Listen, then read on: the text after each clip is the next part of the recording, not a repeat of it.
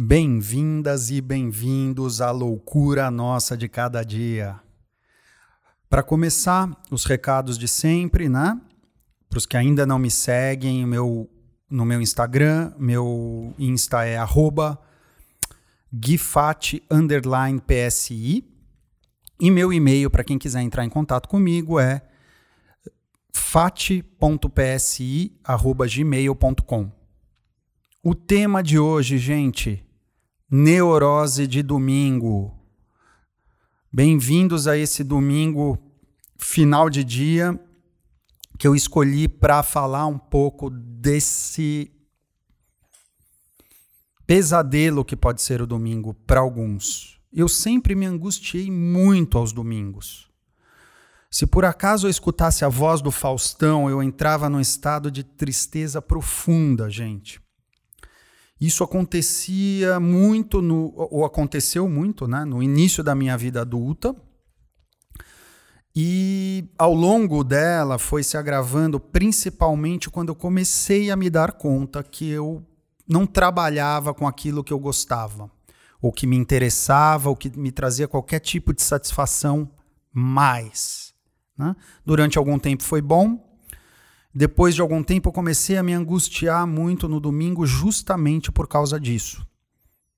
Porque o domingo passou a ser para mim aquele dia que me lembrava que no dia seguinte eu teria que trabalhar com aquilo que eu não queria. Né? Bom, é claro que depois, ao longo da minha análise, do meu trabalho de análise, procurei minha, meu analista comecei uma análise e eu pude me dar conta de que, é claro, não era apenas o trabalho que eu estava me forçando a desejar.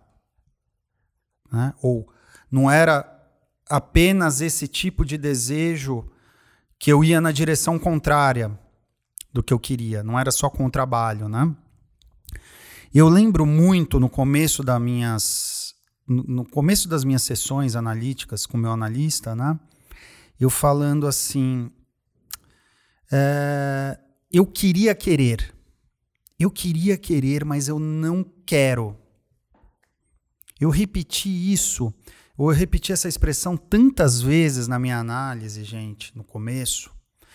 E, e, eu escuto essa mesma expressão dita exatamente da mesma maneira de tantos outros analisando os que eu escuto hoje. Eu queria querer é uma maneira de dizer o que todos os outros.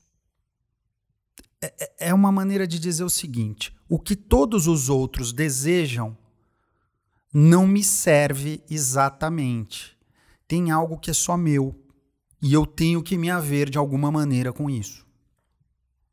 Né? É isso que quer dizer eu queria querer. Né? É algo que você está se forçando a fazer, mas não quer. Agora, os motivos do eu queria querer são muito singulares, né?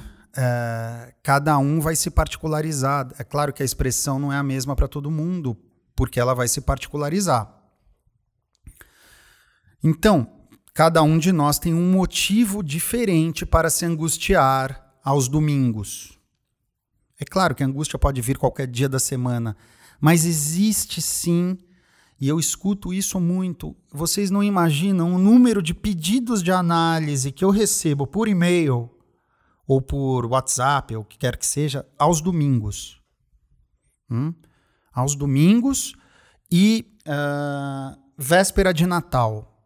Véspera de Natal é famosa por surtos psicóticos também por injunção fálica, mas enfim, aí é um outro assunto. Hoje a gente está falando do domingo. Uh, existe um termo psicanalítico que se chama neurose de domingo, gente. Eu vou falar ao longo desse podcast. Quem dá esse nome é o Victor Frankl. Né? Então, uh, voltando aqui, né? eu acho que domingo ele tem um aspecto que retira completamente a possibilidade de ele ser vivido de fato. E o que, que é isso? É a famosa programação por antecedência. Vocês escutam, gente? A programação por antecedência representa a morte do desejo. que, como eu já disse aqui em outros podcasts, né? O desejo se sustenta justamente numa certa falta. Né? E, portanto, numa certa imprevisibilidade. Ter que se programar em todas as atividades ou para todas as atividades de um domingo é a morte de qualquer desejo. Né? Então é aí. Olha o imperativo como ele vem, né? Ter que sair para andar de bicicleta, ter que sair para andar, ter que sair para ir na mesma padaria, ter que levar as crianças em algum lugar para que elas tenham que se divertir, ter que ir ao teatro, ter, ter que lavar o carro, não é esse o domingo? Ter que almoçar na casa da sogra, ter que colocar aquele quadro que estava encostado, ter que trocar o lustre. Tudo isso pode até ser interessante de vez em quando, mas sem tanto planejamento, né? E principalmente, não todo domingo por obrigação. Vocês escutam, gente, a capacidade incrível que nós neuróticos temos de transformar desejo em demanda. Eu vou repetir, que eu acho que isso é fundamental. Nós neuróticos temos uma capacidade muito bem observada por Freud e Lacan, também, de transformar desejo em demanda. Eu tive um analisando que fazia planilha de Excel com absolutamente todas as atividades do final de semana. Nessa planilha estava absolutamente tudo planejado. Não poderia faltar nada, nada, nada, nada. Até o tempo de duração de quanto ele ia ficar no banheiro, de quanto ele ia gastar na fila de espera de um restaurante, estava estipulado na planilha. Vocês escutam que a, o tempo de duração de cada atividade era estipulado por antecipação. Bom, foram anos de análise para que, que ele pudesse deixar espaços, ou começasse a poder deixar espaços vazios nessa planilha. Ou, dito de outra maneira, né? para que ele pudesse se haver com a perda. E, portanto, com a impossibilidade de ter que fazer tudo. Então, embora nem todos os neuróticos façam planilha de Excel, gente, eu consigo escutar todos os dias no consultório essa queixa, essa mesma queixa com outros nomes, é claro, né? E com outra semântica. Mas na verdade se trata de uma posição discursiva que parte da seguinte premissa, ou melhor, da, da falsa premissa. Qual é a falsa premissa? É a premissa neurótica de que é possível não perder nada. Vocês escutam? Escutam a posição discursiva, não a semântica, né? Porque fazer planilha de Excel não quer dizer muita coisa, né? Cada um vai reatualizar isso de outra maneira, né? Ou da sua maneira. E essa equação neurótica opera o tempo todo, gente. É uma equação uh, muito consistente e que eu escuto com grande frequência cada vez mais cada vez mais uh, dentro desse discurso de produtividade, né, de ter que produzir o tempo todo, cada vez mais eu escuto. E é, talvez seja, né, precisamente aos domingos onde temos mais espaços vazios no dia. E, e, e, e exatamente por isso, no, no domingo, essa neurose vem com toda a força. Né? Porque se temos que produzir e nos manter ocupados para não nos angustiar, domingo apresenta um certo problema, né? E aí vem uma ocupação por obrigação, para tamponar a angústia. O trabalho por obrigação ou ocupação do domingo.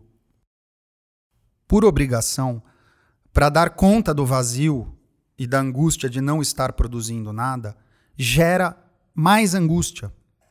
É, é, essa operação não fecha dessa maneira. Né? E, e como é que funciona? Né? É, é uma queixa muito muito interessante essa de ter que se manter produzindo. E ela vem às vezes mais ou menos dessa maneira assim, né? Eu escuto. Eu nunca estou onde me proponho estar, meu analista. Eu nunca estou onde eu me proponho estar. Eu estou sempre com a cabeça em outro lugar. Na próxima festa, no próximo encontro, na próxima transa, no próximo dia.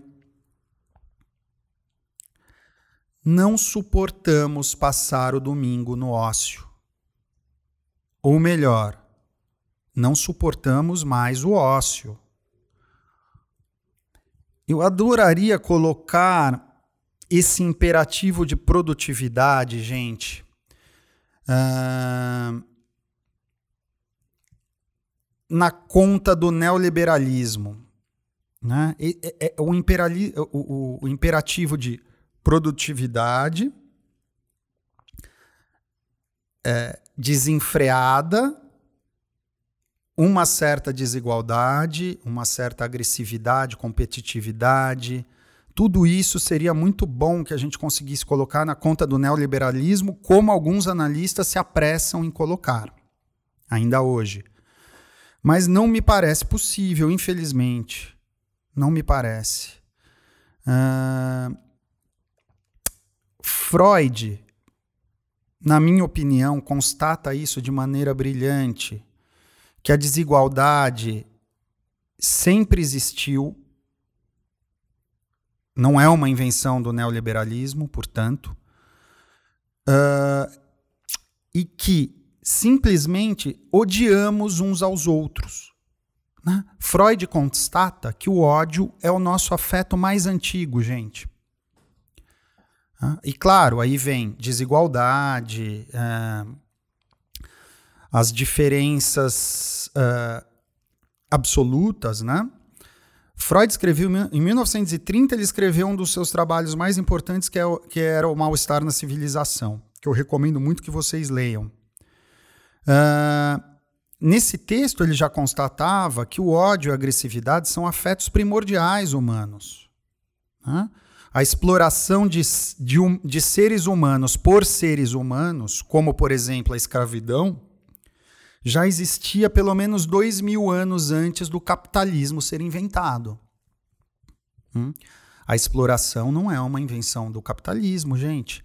Eu diria que o capitalismo é uma consequência desse afeto uh, desenfreado, sem, sem medida, que é o ódio.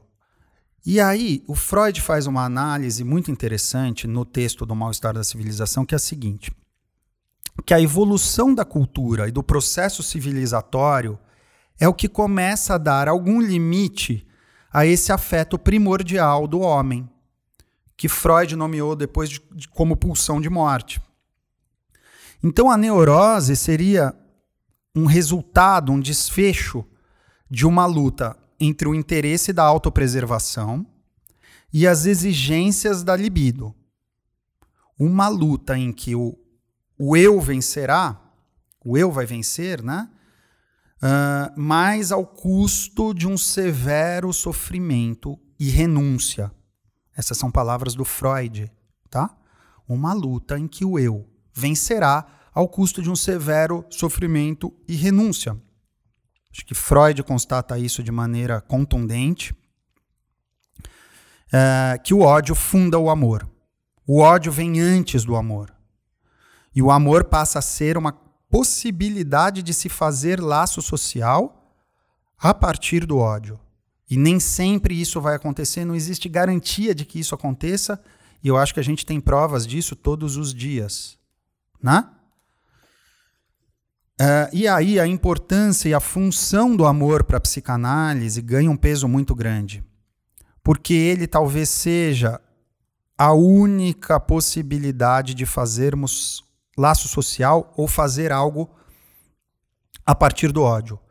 Uh, Lacan vai chamar o amor de sintoma e vai colocar ele num lugar privilegiadíssimo dentro de sua clínica, né? Dentro da sua escuta, que é o sintoma é aquilo que nós conseguimos fazer de maneira singular, é uma invenção muito singular pela qual a gente vai se relacionar com o mundo. Ele inclui o nosso estilo e ele é uma possibilidade de saída, uma possibilidade de construção e invenção a partir do ódio.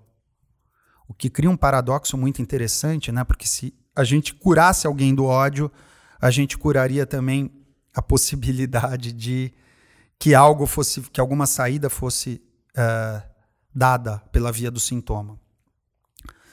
E Lacan chamava o amor de nosso sintoma por excelência. Né? O amor passa a ser uma invenção singular.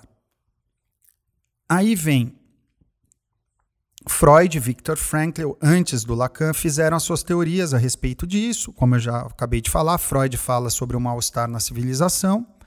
E o Viktor Frankl ele vai ser mais específico e ele cria um termo que se chama neurose dominical. Né? Se Freud vai falar da neurose de maneira geral, ele vai falar da neurose como a impossibilidade, com o processo civilizatório, de a gente dar vazão uh, aos, às nossas pulsões, porque a civilização nos coloca limites, e em alguma medida isso pode extrapolar muito os limites, e aí a gente adoece pela via da neurose. Né? A neurose como doença naquilo que nos impossibilita de gozar a vida. Né? Porque a proibição pode se tornar, em alguma medida, uh, muito rígida.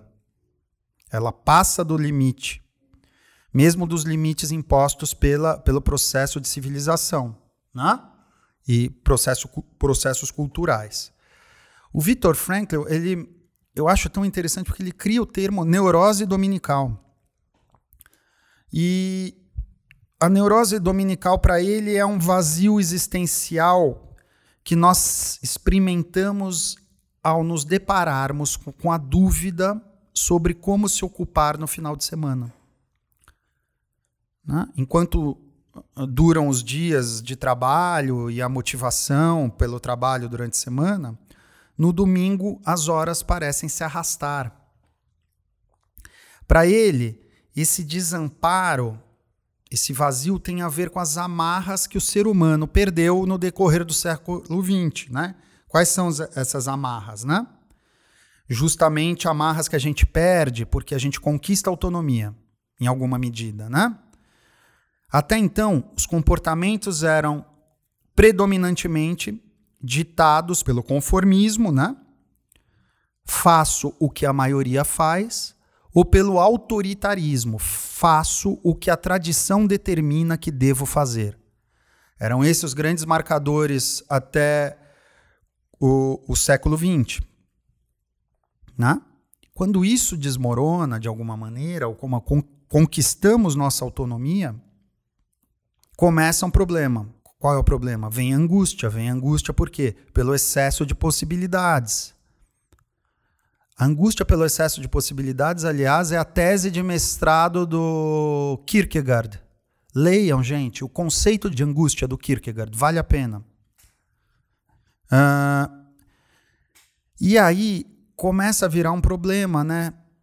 Porque o neurótico adora uma ordem que vem do outro, uma ordem externa, né? Que o exima de bancar o próprio desejo. Eu já falei disso aqui na neurose obsessiva em outros podcasts. Então, quando a pessoa não se adapta mais ao conformismo ou não se submete às tradições da, institucionais, a, a, a nossa autonomia se defronta com o vazio existencial. Caso, para o Viktor Frankl, não haja um sentido que motive a vida, né? a, a nossa vida. Né?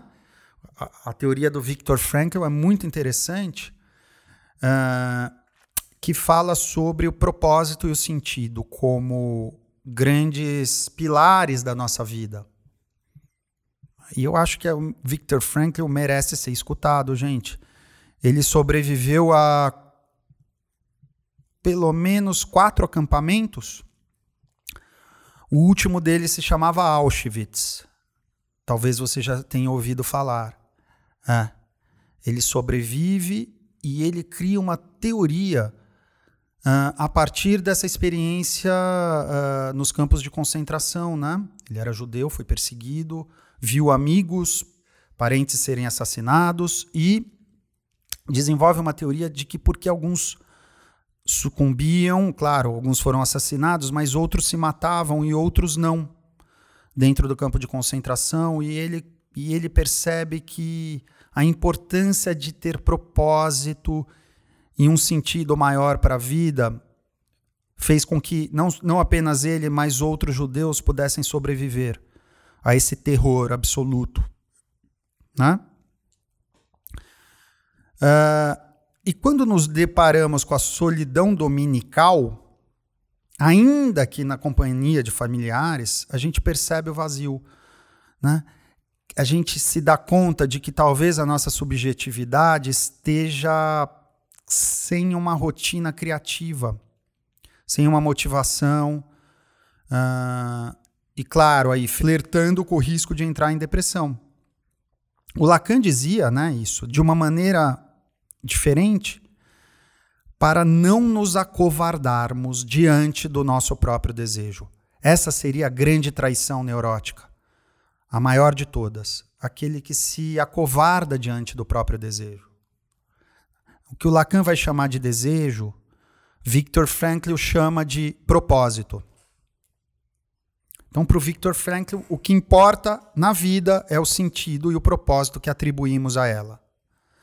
Né? Lacan coloca na conta do desejo, dá outro nome. E eu me pergunto, né, nesse domingo, eu paro e me pergunto se a gente não está confundindo propósito com produtividade. Será que não estamos? Ou com o imperativo de ter que produzir o tempo todo?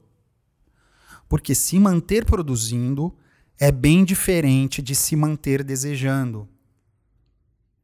Não necessariamente coincidem os verbos produzir e desejar. Né? E não é uma questão semântica, gente. O ideal neurótico de ser um robô não deu certo. Tá aí a nossa angústia que nos lembra disso todos os domingos. Durmam bem e Segunda é dia de análise. tchau, tchau.